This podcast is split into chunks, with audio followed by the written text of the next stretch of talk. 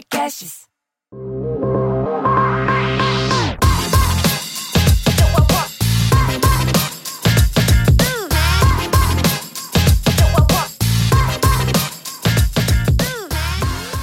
Olá, sejam bem-vindos ao Deep Growth, o podcast que aborda com profundidade o crescimento acelerado das empresas. Eu sou a Tayana Degmon, a Thay, estou aqui com o Gabriel Costa. Oi, mineiro.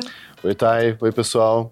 Bom, hoje a gente tem o prazer aqui de receber a Gabi Onofre, que é atualmente CMO da Único, antiga Acesso Digital, né, que mudou o nome, e foi executiva de multinacional durante muitos anos. Então, Gabi, super obrigado pela sua presença aqui hoje com a gente. Obrigada, gente. É um prazer.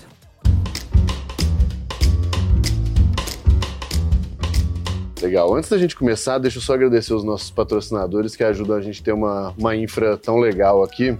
É, então, agradecer primeiro o programa do Startup SC, que é um dos programas mais legais de fomento, inovação, empreendedorismo, desenvolvimento do ecossistema lá do Sebrae de Santa Catarina. O segundo é o Conta Simples, que é um banco digital PJ, super simples, eficiente, é, múltiplos cartões de crédito, inclusive isso facilita muito para quem compra mídia e, e compra a ads. Vida e... bastante. Exato. É, inclusive o GLA é, é cliente do Conta Simples. Também a Cafeinarme com o Super Coffee, que é o que ajuda a manter a gente no foco e disposição diário. Inclusive, a Gabi já falou que, que toma sou, todo dia. É, sou cliente. Opa! já vai ganhar um presente. Boa, vai ganhar um hoje. presente com o Super Coffee. E é, além desses, a Informove, que é esse escritório incrível que a gente está aqui, um escritório de, de arquitetura e engenharia, que, que gentilmente cede os espaços para a gente gravar e fica um cenário tão legal. Então, feitos os devidos agradecimentos, vamos lá. Gabi, antes de tudo, é... conta um pouquinho pra gente, assim, dá um contexto do que, que é a Único, a dimensão dela, tamanho, enfim, conta um pouco pra gente, só pra gente se situar aí. Então, a Único é hoje a maior ID Tech do Brasil. Né? O que, que é uma ID Tech? A gente né, sabe o que é fintech, do tech, enfim. A gente trabalha com identidade digital. Por que, que a identidade digital é tão importante? Porque ela está por trás de tudo que a gente faz. Né? Para a gente simplificar a vida e a relação das pessoas com as empresas, que esse é o nosso grande mote, sempre tem uma identificação. Né? Provavelmente quando você vai fazer uma transação, quando você vai abrir uma conta de banco, quando você vai entrar numa empresa, enfim. Pensa nas inúmeras, vai baixar um aplicativo, as inúmeras oportunidades que você tem de fazer parte de uma sociedade digital invariavelmente você vai ter que dar seu nome, seu endereço, né, toda toda su, toda a sua, né, todo o seu perfil. E o que a gente faz é a gente facilita essa interação, porque a gente tem um grande banco de dados que vai sendo criado, né, pela identidade digital através de uma rede de clientes. Então hoje os nossos grandes produtos, provavelmente você já abriu uma uma conta digital, você usou um dos nossos produtos, né? A gente fala que é com uma selfie eu consigo identificar quem é você. E cruza com a carteira de identidade. Exato. Então, né? assim, é, pensa alguns anos, alguns poucos anos atrás, para você abrir uma conta no banco, primeiro você tinha que ir fisicamente, uhum. né? Quase impensável nos dias de hoje. Depois você tinha que provavelmente é, preencher um formulário, às vezes tinha 250, mais de 200 campos, para você poder ser aprovado. Hoje, com uma selfie, a gente consegue dar para o nosso cliente né, um, um, score e ele, vai, ele tem a decisão se você vai, vai ser cliente ou não. Né?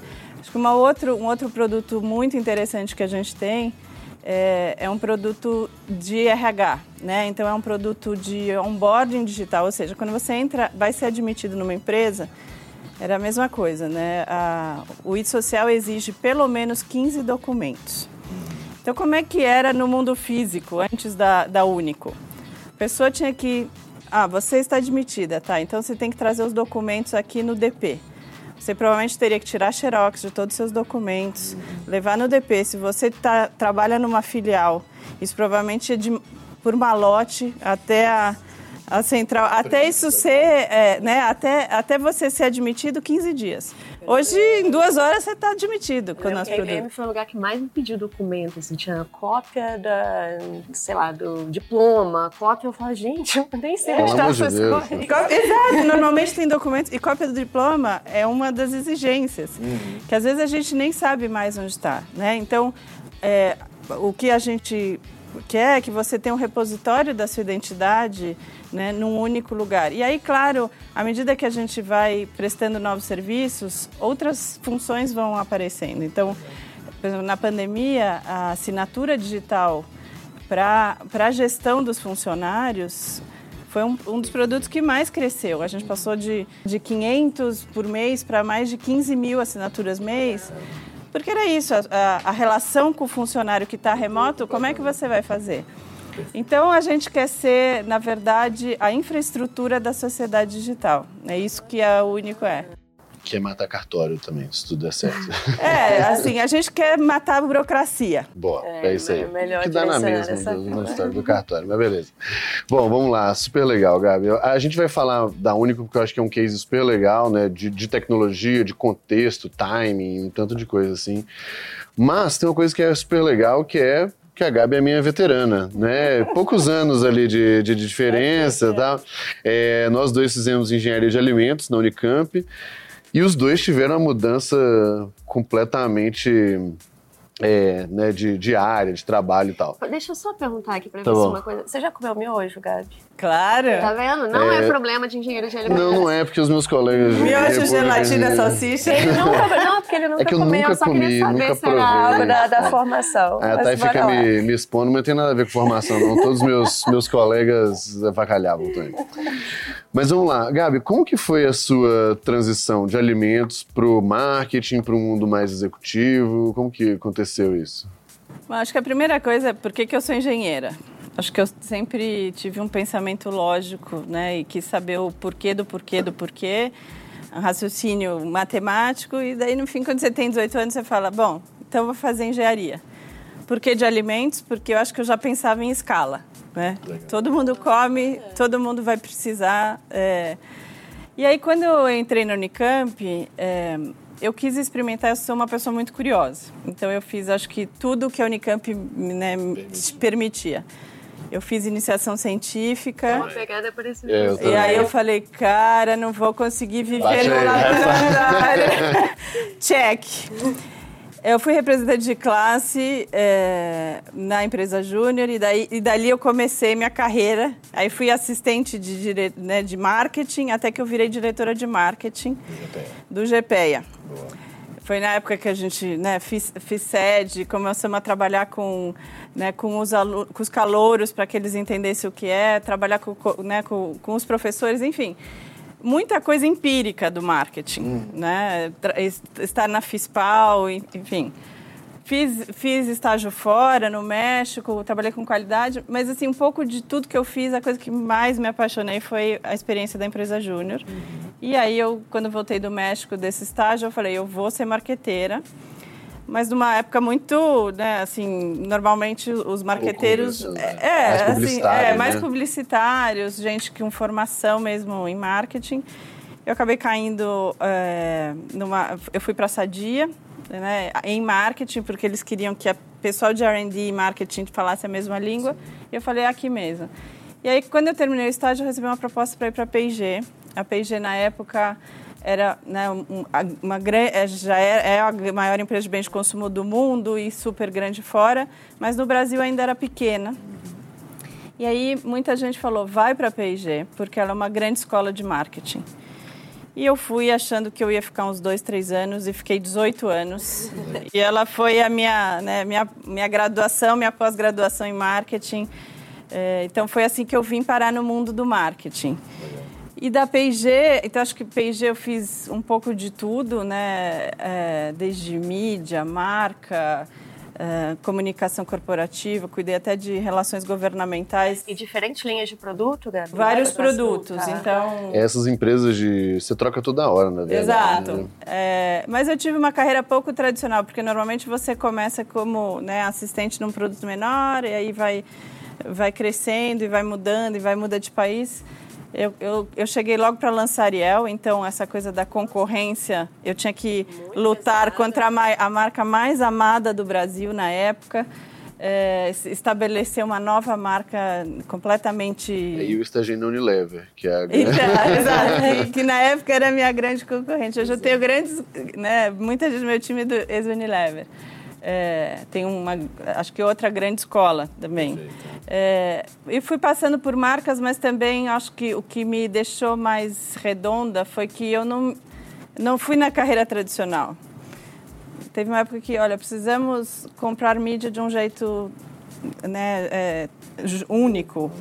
Eu criei o departamento de mídia. Imagina, eu comecei, quando a gente começou o departamento de mídia, o Google estava começando como advertiser, né? A, a, assim como o, o advertising, provedor. o provedor, né?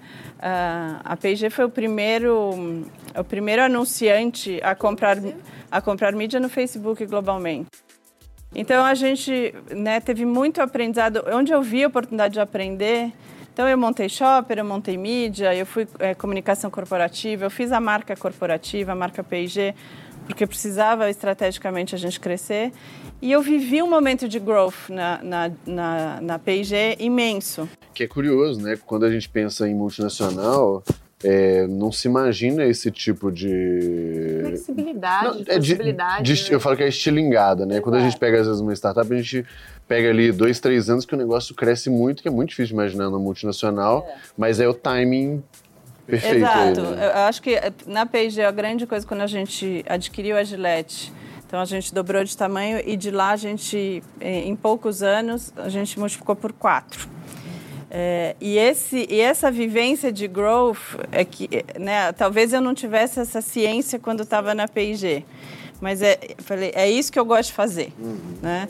E aí da P&G eu, eu fui convidada para assumir uma, uma categoria global na Johnson Johnson eu, eu cuidei de é, eu cuidava de cuidados femininos, né? Então sempre livre, OB, carefree. De novo outra empresa fortíssima de marca. Exato, de outra empresa de marca que a gente olha de fora e acha parecido, mas muito diferente culturalmente. Mas ali me deu essa essa vontade de primeiro é, gerenciar uma marca globalmente. Eu já tinha gerenciado regionalmente e ver essas diferenças culturais eu, eu acredito muito na universalidade né, da, das marcas. A gente, no fim, uma marca que se conecta é, com, de um jeito forte com, o seu público, ela entende os insights mais profundos, ela entende né, as necessidades, os... Então, é, para mim era muito interessante. Segundo, eu ia trabalhar com o público adolescente. Meu target era adolescente. Então, eu falei, eu vou continuar aprendendo, porque o, o mundo da comunicação muda demais. Perfeito. É, quando você está trabalhando com um target jovem, isso te obriga a saber qual é a próxima plataforma, qual é o próximo jeito de comunicar. E aí na, na J&J eu fiquei quase quatro anos, mas eu falei, puxa, agora eu preciso. Como é que eu vou continuar me reinventando? Eu acho que já fiz um pouco de tudo. Eu sou uma pessoa que olho muito para fora, para as tendências. É, e eu falei, nossa, o mundo está passando, é, o lugar do mundo é na tecnologia. E por mais que a gente, nas empresas de bens de consumo, a tecnologia também está entrando. É mais embarcada do que. Exato, ela não é o core e ela é, tem a disrupção está em todos os lugares, né, em todas as indústrias. Mas é, a necessidade é menos premente do que outras, do que outros setores. E aí eu falei, eu preciso, eu preciso ir para o mundo das startups. Eu, primeiro eu entendi que o meu mundo, o que eu gostava de fazer era growth. Legal. Porque eu falei, o que, onde eu tive mais prazer na vida foi nessa... Nessa loucura. Nessa loucura. é tranquilo. É, é tranquilo. então, assim, eu fui consciente e aí eu falei, quem, lógico, eu analisei outras coisas, mas quem sabe o mundo das startups. E realmente eu precisei fazer uma outra, né, assim, um outro network completamente diferente. Eu tive uma coach que me ajudou muito a entender que esse era o caminho correto. É, e aí foi né, abrir a agenda, ver todo mundo que podia me conectar com esse novo mundo que eu não conhecia.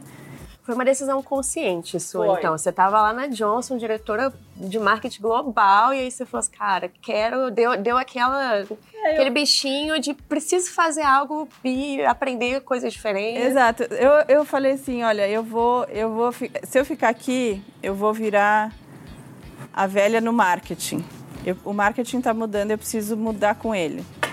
Então, eu prefiro ser a velha da startup. que hoje, né, eu sou um pouco...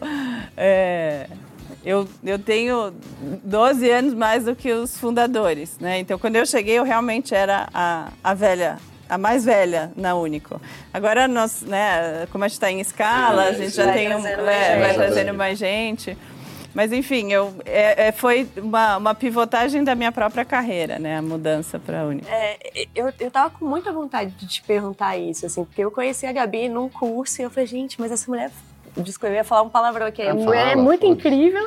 Eu falei, nossa, eu quero aprender com ela, né? De marca, de várias coisas. E ela tava lá vendo um pouco sobre, sobre growth e essa, e essa pegada. E eu falei assim, nossa, né? Mas uma, uma carreira brilhante, gigante, um conhecimento absurdo. Eu adoraria ter alguém na, na minha startup assim.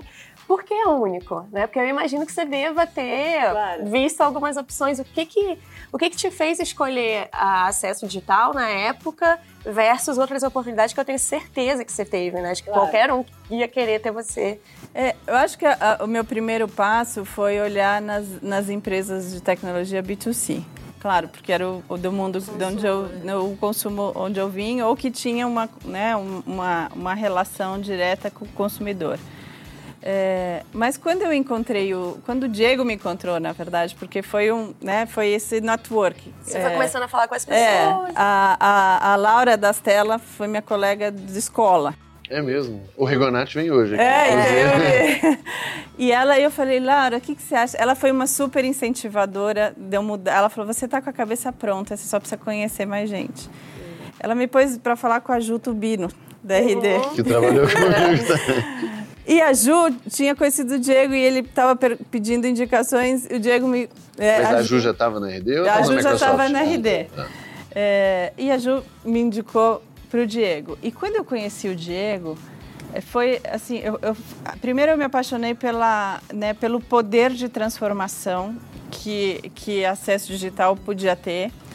É, segundo, pelo, pelo sonho grande que, que ele tem, né, de realmente a gente quer ser é, a maior empresa de tecnologia do Brasil e a gente quer pôr essa, é, a, a- a tecnologia hoje da Único no mapa do mundo.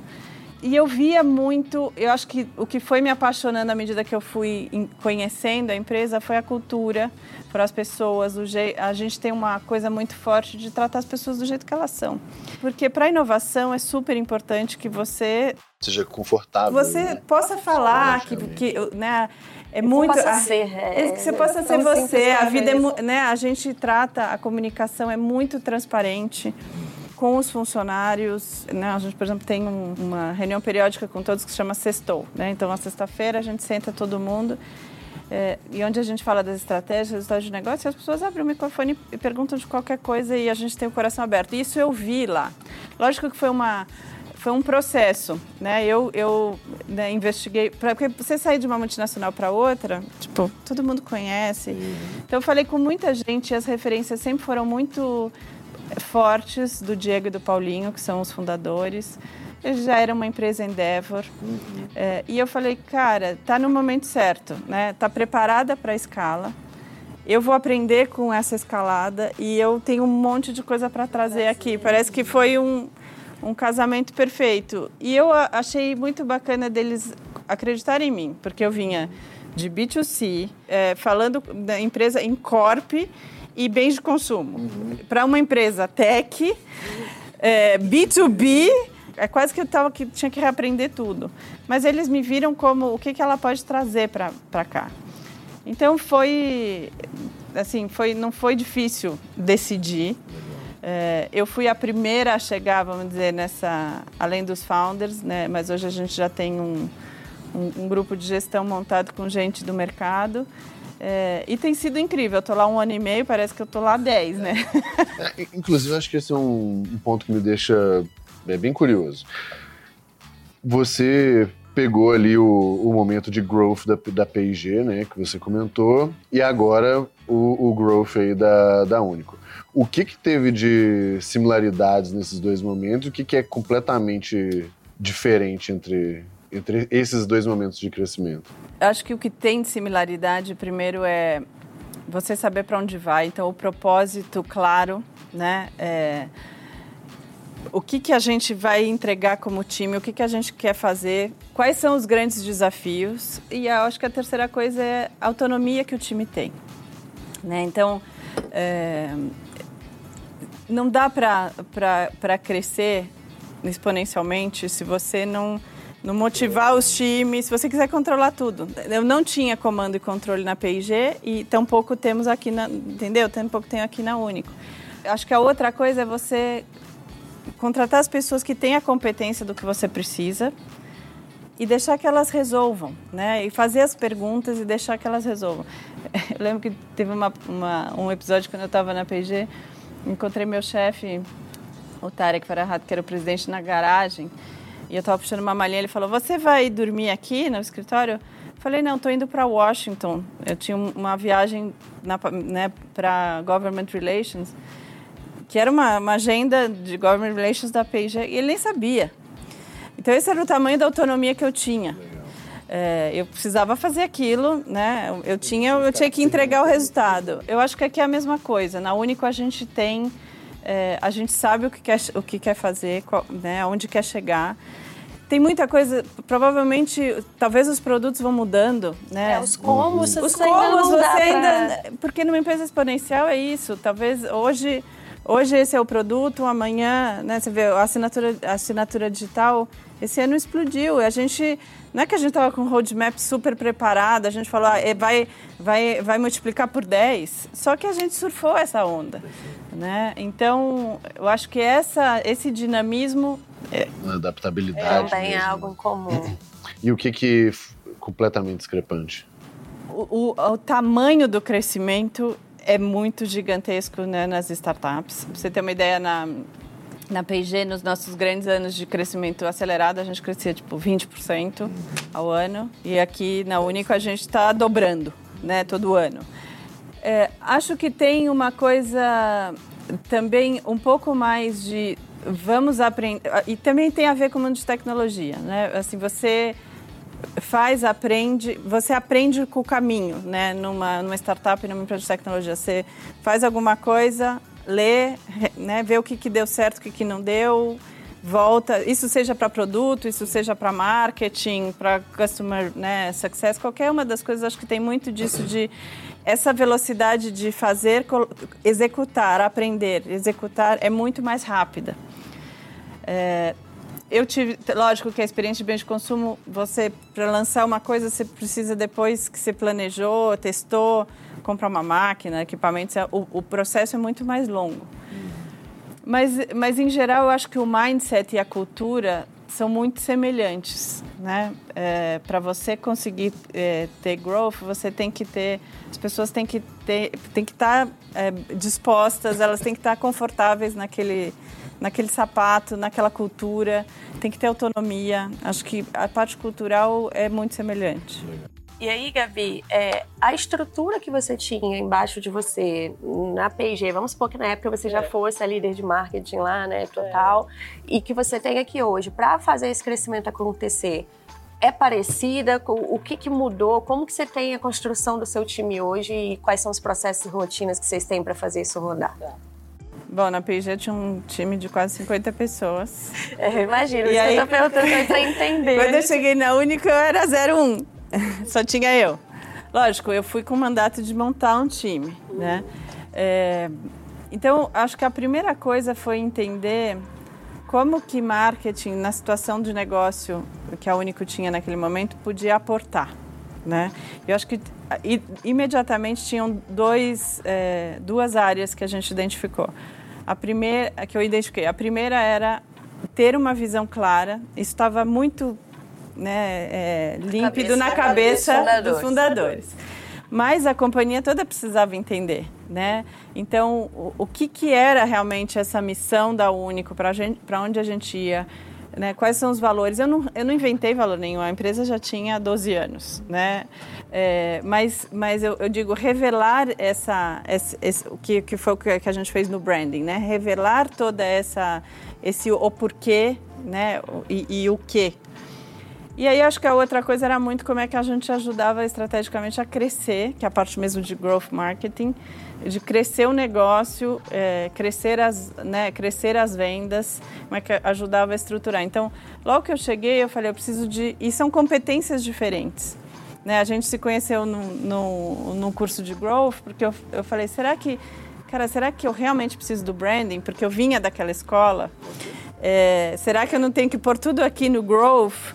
E aí eu, eu, eu falei, acho que preciso dos dois. Né? E hoje, cada vez mais, eu acho que a gente precisa desse balanço entre né, branding e, e, e, performance. E aí eu comecei montando um time híbrido. Né? Então, um, um time que tinha essa capacidade de comunicação interna, externa, branding e é, é, o, o, growth marketing que era, tá, para onde a gente vai? Onde estão os, né, o, o que eu chamo de low hanging fruits? Ok, se a gente for, quais são os segmentos que a gente tem que atuar? Nós somos uma uma, uma startup que, que fornece para enterprise.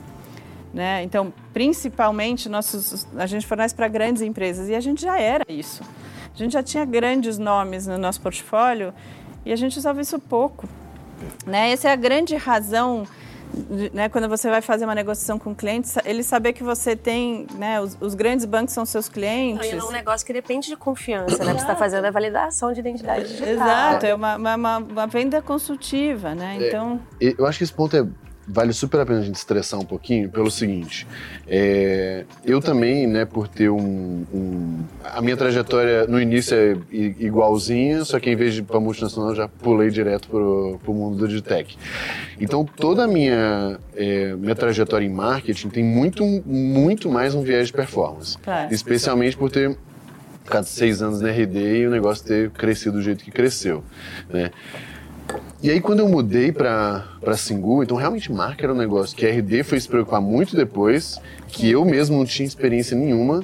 E aí, quando eu mudei para Singu, eu comecei a entender que esse negócio é, que eu meio que não me importava muito, porque às vezes é difícil de medir, às vezes é difícil, é, né, de tudo. É, acho que essa é a grande coisa. É, é... é longo prazo. E era super importante, porque o meu business era um business de confiança. É um business que a pessoa, para receber alguém na casa dela, tem que confiar. E eu fui perceber isso quando eu fui fazer entrevista, fui conversando com as pessoas e tal, eu vi que essa era a grande objeção que a gente tinha. Eu na Max Milhas, e a, Max... primeira, primeira coisa que eu ah. fiz quando eu entrei foi arrumar um pouco. Então, a Max Milhas sofre de um outro negócio que é o é bom demais para ser verdade, né? É, é, claro, é tipo assim, confiança. Isso, né? que é, Marca é construir uma relação de confiança Exato. com o seu público, né? Com o seu consumidor, enfim. Exato. Então, moral da história, hoje já é um negócio que me preocupa muito mais, tento aprender muito mais, ainda tô engatinhando, mas aí daí derivam duas perguntas que eu queria te fazer. Um, qual que você entende que é o papel de marca, então, no conjunto de growth, de um modo geral, nas várias disciplinas que, que compõem growth? E outro, como que foi, é, tentando pegar o seu modelo mental aí, sua lógica ali, quando você faz a mudança da acesso digital? Tipo, o que, que você pensou, por quê, como que foi o processo? Isso eu tô pedindo porque eu quero aprender mesmo, tá? Manda bala, pode Não, começar mas, que eu vou tá, Mas tá aqui na lista porque eu também... Não, eu, acho, eu acho que assim, é, como você falou, marca é uma construção de médio prazo. Uhum. Então, não é que. Porque no, na performance, você põe hoje, amanhã você vê o resultado, você ajusta, faz de um outro jeito, você tem o um resultado imediato. Mas marca o que te dá é, primeiro, te dá diferenciação. Né? Então, por que, que eu posso confiar no seu serviço? Uhum. Né? Acho que a outra coisa, então, é a diferenciação, é a confiança e as pessoas é, se exprimem, né? Assim, a expressão é através de marcas. Então, quando você escolhe uma marca em detrimento da outra, é porque aquilo tem os, seus, os valores parecidos com o seu. Por isso que é difícil, não é de um dia para o outro, porque é como conhecer uma outra pessoa. Você não conhece a pessoa e casa, né? E, e, e, se casar não deveria fazer isso, né? se fizer, não deveria fazer. Mas, é. mas, normalmente é uma, né, a construção de marca é uma construção de, de relacionamento e de confiança. É, eu, eu, lembro que nesse curso tinha um pessoal também que era de startup assim, falando, não, mas aí como que você media? Como eu falei, gente, mas assim, o, o foco Relaxa, não é exatamente esse. Aí eu até teve uma hora que eu pedi ajuda pra Gabi, eu falei, vamos ouvir a Gabi é. pra, pra, ela dar a opinião dela. É porque a, a construção de marca é uma coisa, né, precisa ter consistência, você precisa saber qual é a sua personalidade, né, o que que você quer ser e, o que, e como é que você se comporta como é que o seu público vai te, vai te ver. Mas, de verdade, a, a médio prazo, a marca vai ser muito boa para você, inclusive para sua performance. Cara, né? Porque exatamente, porque é, um monte de coisinha que vai acontecendo que compõe. Porque se você, porque se você é uma marca conhecida, provavelmente você vai atrair de uma maneira orgânica, uhum. muito, né, de um jeito muito mais fácil do que isso pode ser para B2B, para B2C, né? Uma vez que eu que, por exemplo, eu, se eu trabalho para o mercado financeiro, uma vez que eu tenho todos os bancos, todas as fintechs como meu cliente, isso é, uma, é um selo de confiança. Por quê? Porque não é fácil entrar nos grandes bancos privados do Brasil. Né? A gente passa, tem que passar por compliance, tem que passar por tecnologia, tem que passar por segurança da informação. Ou seja, se eu, se eu forneço para aquela marca, é porque eu tenho a chancela daquela marca. Né? Então, usar isso para construir é, a, a sua marca é super relevante isso vai fazer com que outros entendam né, que eu sou confiável. Então, eu acho é muito, é muito, né, o ideal seria ter uma receita de bolo. Uhum. Né? Põe 40% em branding, 60% em performance, 30%. Isso vai depender de, de cada negócio, da necessidade do negócio, do né? E do momento do negócio. Quando eu cheguei na, no acesso digital, acho que tinha a necessidade de marca estava latente, por quê? Porque internamente a gente tinha feito uma pivotagem do negócio em 2015. Então, as pessoas também estavam um pouco perdidas. A gente veio de ser uma empresa de gestão eletrônica de documentos. O core sempre foi o mesmo: simplificar a vida das pessoas né, nessa relação com as empresas. Mas a gente tinha pivotado de ser uma empresa de gestão eletrônica de documentos para ser uma empresa de identidade digital. Mas quando você perguntava o que é acesso digital, a gente ia direto para os produtos. Ah, eu tenho um produto de reconhecimento facial antifraude, eu tenho um produto de, de admissão digital. Eu falei, não, não estou perguntando quem são os produtos, eu estou perguntando por que você existe, né? O que, que você quer trazer para a sociedade? E aquilo estava super claro na cabeça dos fundadores, mas assim, a gente precisava que todo mundo entendesse isso, tanto os, os funcionários quanto o mundo exterior. E aí que a gente começou o trabalho de branding, que, que, que na, nada mais é do que um trabalho de entender o que, que você, por que, que vocês fundaram, entender os porquês, né? Entender, é, a gente fez uma pesquisa com todos os funcionários. O que é acesso digital? Por que, que você está aqui? Respostas absolutamente diferentes. Quais são seus valores? Né? É, quais, por que, que você está aqui? E aí, dali a gente foi extraindo. Eu falo que é né? Vocês nem sabem mais o que é isso, mas revelação digital, de revelação física claro de sei. foto. Eu sei, o Gabriel não. Eu falo, eu, eu, o que eu fiz foi revelar a foto, né? Passar lá naquele, naquela aguinha, foi isso que eu fiz. Já existia, né? e é... sabe que a gente está num processo assim na Max também de olhar para a cultura de novo, para dar cultura, é. tirar insight para reposicionamento Exato. de marca, porque a coisa já é muito latente dentro, é de dentro para fora. E é né? totalmente isso. Por exemplo, desse projeto né, desse projeto todo, eu acabei ficando com a área de cultura. Né? Tá Porque é, tipo, eu tenho me aproximado muito. É muito ligado. E daí eles falaram: então você cuida de cultura? É. Então hoje eu cuido de marketing, comunicação e cultura, porque é quase que uma coisa só. E aí, a, a, quando, à medida que a gente foi entendendo né, esse, esse propósito de ser a infraestrutura da sociedade digital através da identidade digital, a gente começou a se cunhar como IDTech. Porque eu falei, gente, mas, né? Eu lembro quando eu fui, quando eu fui trabalhar na Acesso, eu tinha uma outra proposta para ir para uma empresa de bens de consumo, enfim, meu mundo.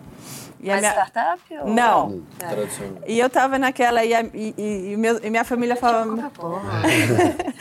a, a minha família falava, mas o seu olhinho está brilhando pelo acesso. E a minha filha falava assim, mãe, você vai para aquela outra, você vai para Face ID, porque ela. Uhum. E eu falava, gente, é isso, entendeu? Como é que eu explico o que, que eu sou? Eu sou ID. Eu sou um negocinho que. Eu sou, eu sou ID, né? O que eu faço é, é, identidade digital. E aí a gente começou a se cunhar como a EdTech, que a gente já era grande nesse mercado, mas esse mercado não estava é, nomeado. Enfim, acho que foi muito bom para a confiança dos funcionários. Né? A gente teve, começou a ter é, os níveis de, de turnover baixaram muito, a gente começou a ter a confiança externa uma questão de orgulho também, Exato, de pertencimento. pertencimento. Né? Eu entendo o que, que eu estou fazendo aqui. A gente quer ser parte de alguma coisa grande, essa que é a verdade. E você quer entender que você está aportando para aquilo. É, então, a mudança de nome, para mim, foi. Eu falei, cara, como é que eu vou falar para os fundadores? Que é quase, né? Vocês trabalham em empresas. É tipo o filho. Como é que eu vou falar que o ideal para o seu futuro seria mudar de nome? Um nome que explicasse, na sua essência, né, o que, que a gente faz. Por que, que, por que, que a gente escolheu o único? Porque a identidade é uma coisa única, cada pessoa é de um jeito. E, e, e, tem muito a ver com os valores da gente, né? A gente, um, uma das coisas que a gente fala é somos únicos e somos um, porque porque é isso. A Gabi é diferente da Thay, que é diferente do Mineiro, e é e é essa combinação de diversidade que faz a gente ser tão bacana e tão inovador. Então, ela, ela traduzia perfeitamente o que que a gente queria ser no mundo e o que que a gente queria trazer para as pessoas, porque no fim é, a gente quer devolver o controle dos seus dados, o controle da sua identidade para você, né? E, e você, você, que, que a sua unicidade seja o que vai abrir as portas dessa sociedade digital. E aí eu sentei com eles e falei, olha, e aí, além de tudo isso aqui, eu adoraria mudar o nome da empresa por causa disso. E aí eles falaram, tá bom. Então, tipo, eu falei, nossa, e a é... narrativa faz sentido, né? Não é que é por birra ou porque você achava feio, assim, porque tem, faz é, parte mas... de uma narrativa. Não, mas peraí, peraí, peraí. A gente vai entrar em detalhe aqui né, nesse processo, que não é um processo simples. Só queria dar um recado antes. Você está curtindo o papo? Acesse growthleaders.academy, se inscreve lá na nossa comunidade. Tem comunidade, tem curso, mas a comunidade já tem acesso a episódio extra, né, conteúdo extra, Aula. webinars, aulas, várias coisas. Então, dá uma checada aí em growthleaders.academy. Inclusive, uma coisa que a gente pode fazer lá, a gente tem vários fóruns verticais, né? Uhum. Então, tem o fórum de SEO, tem o fórum de performance e tal, e não tem de marca ainda, né? É, pode, pode, ser um super legal para gente, a gente criar. Agora, Gabi, eu, é, eu, eu tenho muita curiosidade nessa parte, assim, muito interesse mesmo, porque eu cheguei também na empresa e cheguei a essa conclusão, só que o nome da empresa, no meu caso, é o nome do fundador da empresa. É, mais, mais pesado Enfim, ainda. Mas é um processo que a gente já está discutindo há bastante tempo, mas aconteceu muita coisa no meio, teve falência de companhia aérea, depois teve é. Covid, mas é, é, algo que a gente pensa muito a respeito também e, e a gente já tem certas definições. Mas e aí, você chegou a essa conclusão, né? Eles até toparam, mas cara, o rollout disso não é fácil. Como como que foi o planejamento, as etapas? Claro. Acho que a primeira coisa foi, foi primeiro fazer esse check, tipo, isso vai funcionar para tudo que a gente tem hoje? e para tudo que a gente quer gente ser né? que no futuro. É ah, tá, então vamos pegar nossos produtos hoje. Né? Ah, acesso bio seria o quê? O que, que ele quer? O que, que ele quer ser? Ah, ele quer ser o check né, de toda a identidade. Ok, então dá, único check. E, e o acesso RH, o que, que ele quer ser? Ah, ele quer ser essa interação, essa plataforma de relacionamento com o funcionário, simplificação. Ok. A gente chama de Unique People. Então, a gente foi entendendo aí o sign e tal. Tá, acho que faz sentido toda vez que eu tiver uma coisa nova, porque nós somos uma empresa é, nós não somos monoproduto, né? A identidade está em vários lugares e a gente vai criar coisas que eu não sei o que são hoje. E, e, seguindo uma certa hierarquia, né? Exato. né? Uma lógica então, e tal. Tem, tinha lógica. Dá para ver as coisas. Dá para abarcar o que a gente quer no futuro, sim. Tem, tem a ver com a nossa identidade. Internamente isso faz sentido? Faz sentido com os nossos valores? Sim. Acho que eu tive uma, uma grande sorte porque eu, acho que a gente tinha muitas competências dentro de casa. Então, esse foi um, um, trabalho que a gente fez completamente. É, a gente teve uma, uma, uma consultora externa, que era a Andrea Janer, que entende de branding é, pra caramba, mais de 20 anos de branding. É, e eu a convenci, ela já também pivotou a carreira, hoje ela tem uma, uma coisa de, de trend, a, a Oxygen, mas eu falei, eu preciso de você, eu preciso, eu sei fazer isso, mas eu preciso de alguém que faça as perguntas, porque uma, uma construção de branding, você tem que falar com muitos stakeholders. E, e você tem que tirar essa essência. Então, Gente, e aí, quando isso aconteceu, a gente tinha um time de designer fenomenal. A gente sentou e falou: é isso aqui, é único. É... E aí a marca saiu, a primeiro draft que os designers fizeram foi da Único. E que tinha muito a ver com isso, né? Então, por exemplo, por que, que a, a marca é assim hoje? Ah, porque é, a gente queria linhas retas e curvas para representar né, diferentes personalidades. vai do rosa para o azul, a gente era rosa, então vai do rosa para o azul, porque assim tem essa, tem essa multiplicidade.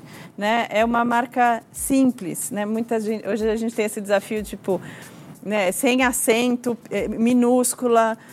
É, a gente quer ser simples, simples, transparente. Então tinha que ser uma marca simples. Então o design foi muito pequena, coerente. Tudo. E aí, gente, é arregaçar a manga e falar: tá bom, vamos lá.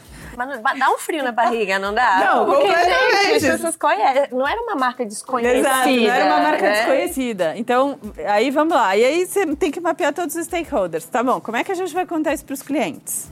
Né? É, como é que a gente vai contar isso para a imprensa? Como é que a gente vai contar isso para os investidores e para os funcionários? E... Então, assim, a gente, na verdade, o processo foi primeiro a gente contou para os funcionários. E a gente até. É, a gente precisava do registro de marca. E aí a gente começou o registro de marca e veio a pandemia e aí nossos nosso cronogramas foi foi para o espaço.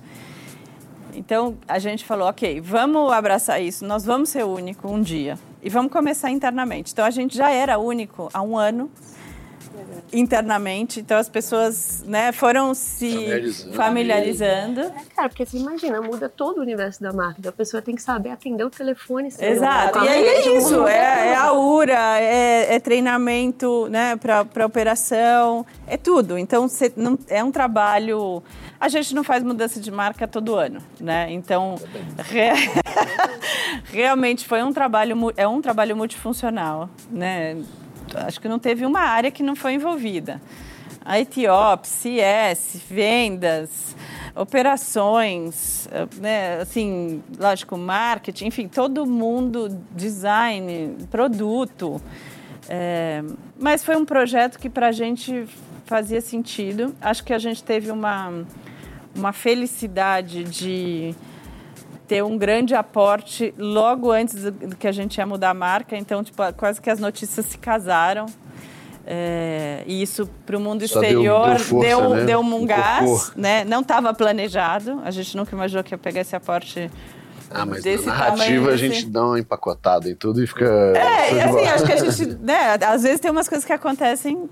É, então foi meio que tipo uma mudança de chavinha, né? A gente realmente está passando por um outro, né, por, uma, por, uma, por um outro patamar e agora a gente se nomeia de um outro jeito.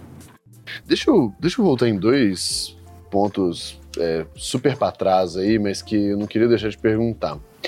É, um deles, vou começar lá na história da, da P&G, Ariel e tudo mais.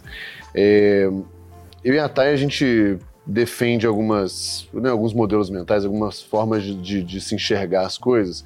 E uma que a gente defende é o que a gente chama de, de guerra assimétrica, que é como que você briga, compete com alguém que é muito mais forte que você em algum aspecto. É. E aí não é jogando as mesmas regras dele, porque senão você vai ser amassado. E aí a, a curiosidade que eu fiquei é exatamente né, nisso que você falou. Como, como que vocês acharam ali as coisas para começar a bater com o Homo, né, na prática, Sim. que era o grande concorrente e que eu acho que era sei lá, no-brainer, né? Era, é. era, a grande marca e ponto acabou. Ainda é muito forte, né? Mas certamente na época. Eu acho que a grande, a grande coisa é o que, que te diferencia? Essa é a grande pergunta. Né? E acho que uma coisa que eu aprendi na P&G é que tem, tem uma ou duas coisas que são os grandes drivers de um negócio. O que você precisa é, é achar aquilo. Então, por exemplo, né, quando a gente lançou Ariel, é, quem já usava a, a marca líder já estava estabelecido, já usava há 30 anos, já tinha aquela relação. Então nós fomos para um outro target. Nós, falamos, nós vamos falar com as, com as pessoas que estão comprando uma casa agora, mudando de casa. Que ainda não tem Não tem um favorita. hábito. Não tem um, e e, e, e para ela, o que, que é mais importante, além do, da performance, que isso é um tipo padrão, é ter praticidade. Porque, né, porque ela está estudando, está trabalhando, é, é, essa pessoa talvez antes é, ela estava na casa da mãe, a mãe que fazia, agora ela tem que fazer sozinha. Então nós começamos, né, muito por aí, com posicionamento, um target. Eu acho que essa é a primeira coisa. Para quem que você vai vender e o que, por que que aquilo te diferencia? Acho que a segunda coisa que foi muito é, bacana em Ariel é que a gente falou, tá bom, ele aqui é o, né, esse é o, é o, o, o play né, da, da, dessa marca, eu vou jogar aqui. A gente lançou Ariel líquido. A gente disruptou completamente o, o Lógico, a gente tinha pó porque era importante, né? Estar ali na, na tradição. Mas a gente criou uma nova categoria. E, e, nessa categoria, quando a gente, a gente né, de cara, nós tínhamos 100% do share. Sim. A gente fez o concorrente correr atrás. A gente fez exatamente, a gente fez o grande correr atrás. É. É, e aí eu acho que tem uma coisa que para qualquer business é assim entender o que, que faz diferença e ser muito bom na execução. Né? É, uma coisa é a estratégia, que é isso que a gente está falando, e não tem jeito, né? O, o, o, seu consumidor, o seu cliente vai ver o que, o que é executado. Então, acho que a gente entendia muito bem né, quais eram os grandes drivers e, e foi executando.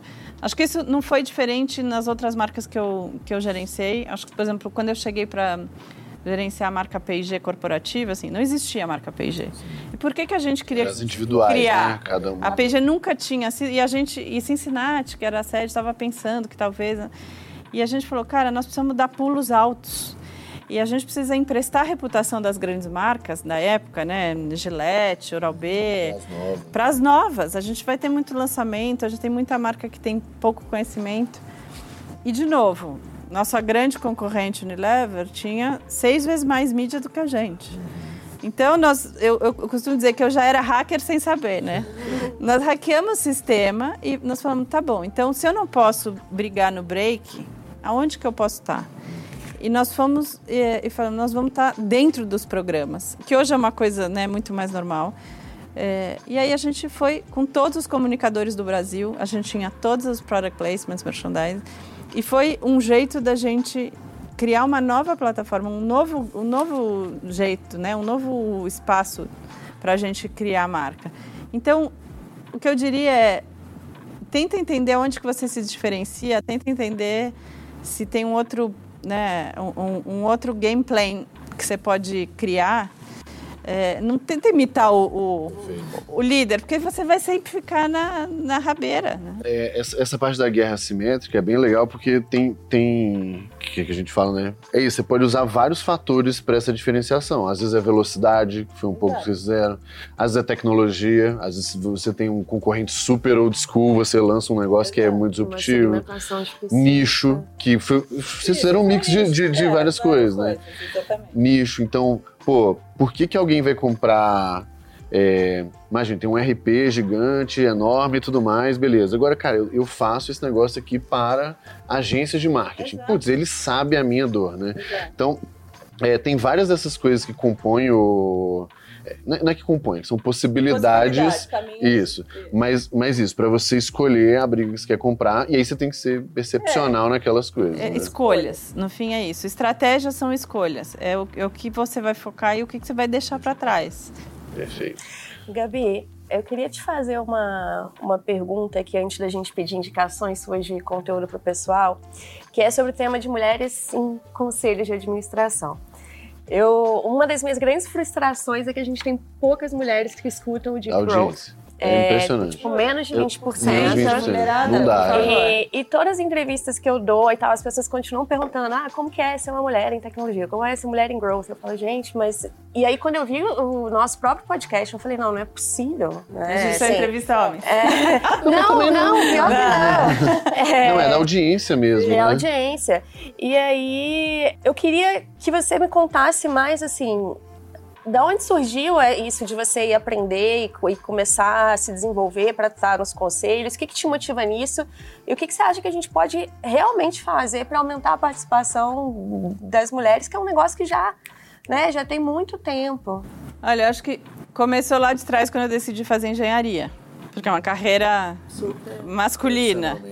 Aí eu falava, ah, a, de alimentos. Ah, então tá. Como ser de alimentos, né? Se eu fosse aprender a fazer bolo, entendeu? Então não, é, eu, eu falo, eu fiz tanto cálculo e, e, né, e resmate e todas as coisas como qualquer outra, né? Como, como qualquer outro homem. Então só que eu acho que eu tive a sorte de cair numa empresa é, que, que a liderança feminina é, era uma. Era, é, era uma normal, né? Até a, a, a presidente quando eu entrei aqui, uma, uma, diretora de marketing, que era uma carioca, a Melanie, chegou a presidente da, dos Estados Unidos, a maior subsidiária do mundo.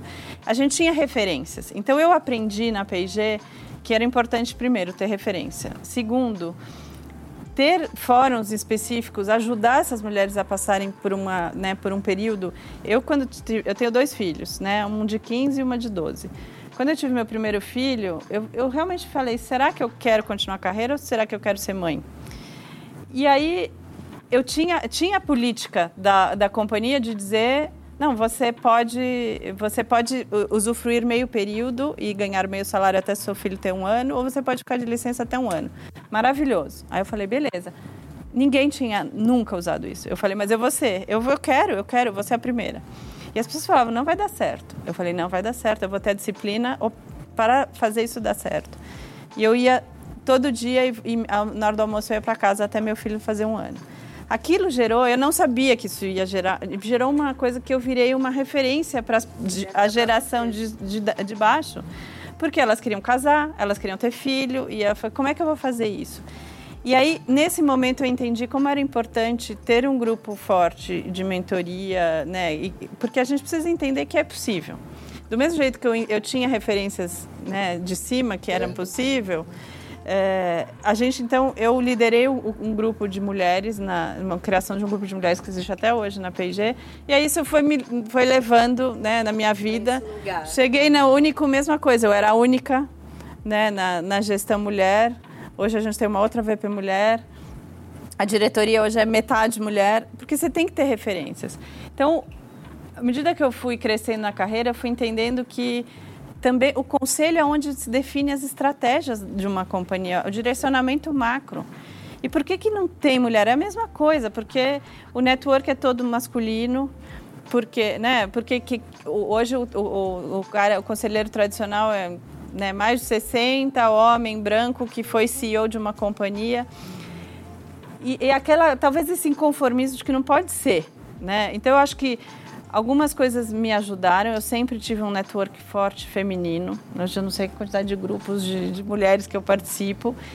E, elas, e esse network vai te abrindo. Fala, nossa, eu posso ser conselheira. Né? A minha primeira chefe, a Daniela Bibas, foi quem bateu na minha porta. Lá, a minha primeira chefe mulher na PIG, ela falou: Gabi, por que, que você não, não vai ser conselheira? Você já senta aqui, você já é conselheira da ABA, né? Associação Brasileira dos Anunciantes. Você...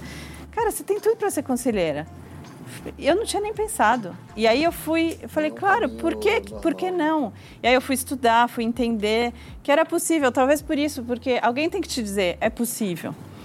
Então aí eu né, fui, fiz um curso na, da WCD, do, do IBGC, que prepara né, mulheres para essa. Né, pra, então, a, intenção é ter mais diversidade nos conselhos. É, a gente sabe que não é fácil, mas assim, precisa começar. Então, você tem que ir atrás de, de lugares que te permitem. Então, eu fui me qualificar. Hoje eu sou membro né, do, do WCD, que é o, o Women Corporate Directors. Tem várias mulheres incríveis, super fodas, que têm carreiras maravilhosas e que estão conselheiras em vários lugares, que eu aprendo com elas. Então você vai ajudar a trazê-las para o Deep Growth da próxima temporada. Com certeza, acho que é isso. E aí, no fim, a, a gente tem que ter referência, a gente tem que se preparar, entender Qual é, que é o jogo? E é curioso isso, porque eu já me vi em posição de pessoas, sei lá, depois de palestra, de coisas, eu falo assim, nossa, isso é inspiração pra mim. E eu fico com aquela sensação meio estranha. Gente, mas eu não sou inspiração nem Calma pra aí. mim, né? Sei lá, aquela coisa. Mas aí eu comecei a perceber um pouco desse papel, assim, do quanto pra mim também é importante olhar outras mulheres e ver e falar assim, uhum. nossa tipo, que legal, né? Eu quero ser isso. Então, cada um em níveis diferentes, é, é é ver, é ver as pessoas nessas posições, fazendo Exato. essas coisas, é, é, importante. E no fim é uma preparação, né? Então, assim, hoje eu sou conselheira de startups, mas... É, eu ia te perguntar, você está no conselho de... É, então, hoje a, a, é, eu, eu sou conselheira da Água na Caixa, acabamos de lançar o produto essa semana. Nossa, eu ouvi alguém falando. É, sobre. super legal. Vou, vou procurar. É, e, e, e, sou conselheira da Vênus, que é uma outra empresa de bens de consumo de, né, que tem produtos limpos, né, biocosmético, enfim. É, eu, eu, né, meu, vamos dizer, meu laboratório. Né? E estou me preparando para ser uma conselheira um dia né, de, uma, de uma empresa aberta. Mas eu acho que é isso, é, é a gente olhar para onde a gente quer no futuro e já começar né, a se preparar. E não tem jeito, precisa ter, né, a gente precisa continuar aprendendo sempre se eu quero que a minha próximo nível de carreira seja, né, seja conselheira, eu já tenho uma carreira super, né, tô super full com a Único, adoro e, e faço algumas coisinhas, né, para ir me exercitando. Mas eu tô de olho no o que, que mais que eu preciso aprender, nas, quais são as competências que eu não tenho hoje. E vou te dizer que o, o mundo dos conselhos está mudando. Toda essa disrupção que a gente está vendo no mundo, as pessoas precisam cada vez mais de gente com pensamentos diferentes, gente mais jovem, gente que entende de transformação digital, que é, que é o nosso expertise, né? gente é, que entende de diversidade, que olha o mundo de, com outros olhares. Do mesmo jeito que a gente falou, para ter uma empresa inovadora precisa ter diversidade de pessoas e, e backgrounds e olhares, o conselho também precisa. Show demais, Gabi. Incrível. Dá dica pra gente aí de conteúdo. Pode ser livro, pode ser alguém para seguir, pode Três. ser qualquer coisa, é. podcast. O que, que você recomenda para quem quer se desenvolver então, nessa eu, área? Eu, eu, consumo tanta coisa. de repente as mais recentes. É, eu acho que, assim, acho que eu, eu, eu, já fui mais né, viciada em podcast. Acho que o fato de estar em casa, tô menos nos podcasts. Fica menos no carro. É. Né?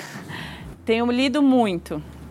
É, então, é, acho que o último livro que eu li é o Tech and Fuzzy, né, que diz esse, essa que o mundo da tecnologia precisa muito da ciência humana. É muito interessante, porque eu acho que a gente mesmo de marketing, a gente está é, é esse meio do caminho, né? A gente está nessa encruzilhada. Né? A gente tem toda a parte lógica, performance, growth, e a gente tem toda essa parte de entendimento do, da, do usuário, enfim. Né? Então, é bem interessante. É... Eu, como cuido de cultura, eu acho que cultura é a raiz de tudo. Acabei de ler o livro é, do Netflix, No Rules Rules. Não, não, esqueci o nome em português, mas assim, bem interessante. Eu vou ter que ler tanta gente falando desse é, livro, eu, eu não vou conseguir fugir dele. É, é, eu li também agora recentemente. Eu tô, eu tô começando a ler O Poder da China. Gente, eu tenho esse livro há é. muito tempo e eu não li ainda. E, e, agora, então, eu acho que como eu estou em tecnologia, muito, acho que né, o, o, o mundo, o que está acontecendo na China do ponto de vista de tecnologia é o que vai guiar o mundo. Eu estou até fazendo uma aula de mandarim. Estou no básico 2. Bem difícil. Eu quase comecei na época dos games, eu fui pra China duas vezes e os nossos jogos eram chineses. E isso eu tô falando 2008, 2010. Já dava pra ver que era é outra realidade. Então, eu acho, eu acho assim, gente, a gente tem que se, se abrir para a Ásia. É, o mundo está acontecendo na China, o mundo está acontecendo na Índia. Né, o mundo da tecnologia, eu acho que a gente tem que olhar né, para esse Pra, né, porque a gente é muito ocidentalizado do ponto de vista de consumo de conteúdo. Uhum. É, então, eu acho que esse é, é um por um outro... acesso mais facilitado. É, mas hoje não está super conectado, às vezes a gente nem sabe. Né? Hoje eu tenho grupo de WhatsApp de, de, de pessoas que que estão né, que querem ir para a China, que entendem de China. É, na hora que você começa a, a se interessar, É, o mundo vai se abrir. Hoje, hoje tem isso, o mundo está conectado. Tá tu, você só precisa saber o caminho, porque tem muita informação. Né? É, eu, eu, eu, acho que o grande desafio do conteúdo é sobre curadoria e as escolhas, né? Não é sobre mais achar ou não achar, é mais sobre escolher, né? Eu estou lendo um livro bacaninha também, é, que é de um, um developer que fala muito sobre como as, desenvolver códigos e desenvolver software é muito mimético com a natureza. É um livrinho fininho. Depois você manda pra manda, gente. Manda que a gente coloca. coloca aqui na descrição Cara, é do muito legal, do mas assim, eu falei, eu falei, nossa, eu nunca imaginava, nunca imaginei que isso vinha de uma pessoa, né? De um dev. Sim, verdade. Falando bem a verdade, né? Não esperava que isso viesse. Cara, incrível, Gabi. Super obrigado. A gente, a gente tem, na verdade, mais uns 10, 15 minutinhos de extra, que é um conteúdo que a gente coloca lá na nossa comunidade. Então, se você está ouvindo a gente pelo podcast, vai no nosso canal do YouTube para ver essa, é, esse nosso papo em vídeo. Tem outros vídeos no canal também. É, e se você quer ouvir esses extras do- de- das duas temporadas, é, mais várias aulas, conteúdo, fórum, enfim, tá tudo lá na nossa comunidade. É, acessa growthleaders.academy. Tem link em tudo. Tem link no post, tem link no YouTube, em tem link os nos lugares, podcasts, tem gente, link tá em tudo.